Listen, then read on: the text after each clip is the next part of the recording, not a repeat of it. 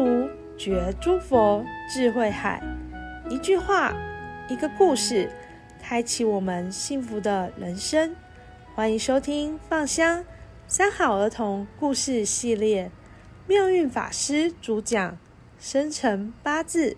本节目由汉声广播电台、香海文化共同制作播出。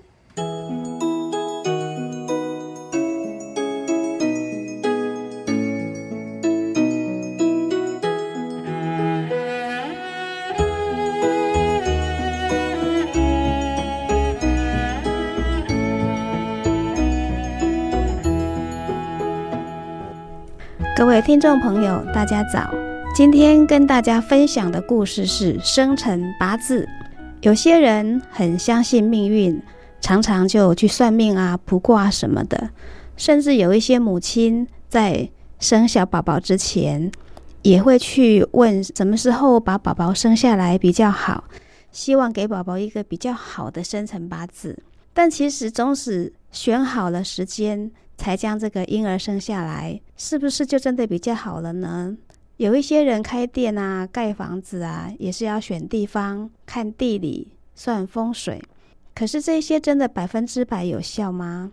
如果说生辰八字是决定一个人的生命的好坏，那么医院里面有多少个婴儿是同一时间出生？那些婴儿的命运难道都一样吗？所以，即使在同一条街上开店做生意，那些商店的方向、店面大小，可以说风水都一样。可是，为什么还是有的人生意比较好，有的生意比较差的呢？佛法里面讲，在一个人出生之后啊，固然跟过去的命运有关系，可是现世身心的行为其实更加重要。命运是不能改变的。有一个进京赴考的秀才。他带着身怀六甲的妻子一起同行，走到半路，他的妻子突然呢要生产了，于是他们就赶快找了一户人家借地方，好把这个小孩生下来。很凑巧的是，他们找到的那一户打铁的人家，铁匠的妻子也刚好要生产，这两个妇人就在同一个地方、同一个时间，各自生下一个男孩子。当然，因为这样的因缘，大家也觉得相当有缘，于是约定说，以后呢，如果有机会，一定要再互相往来。休息一段时间之后，秀才就带着妻子离开了。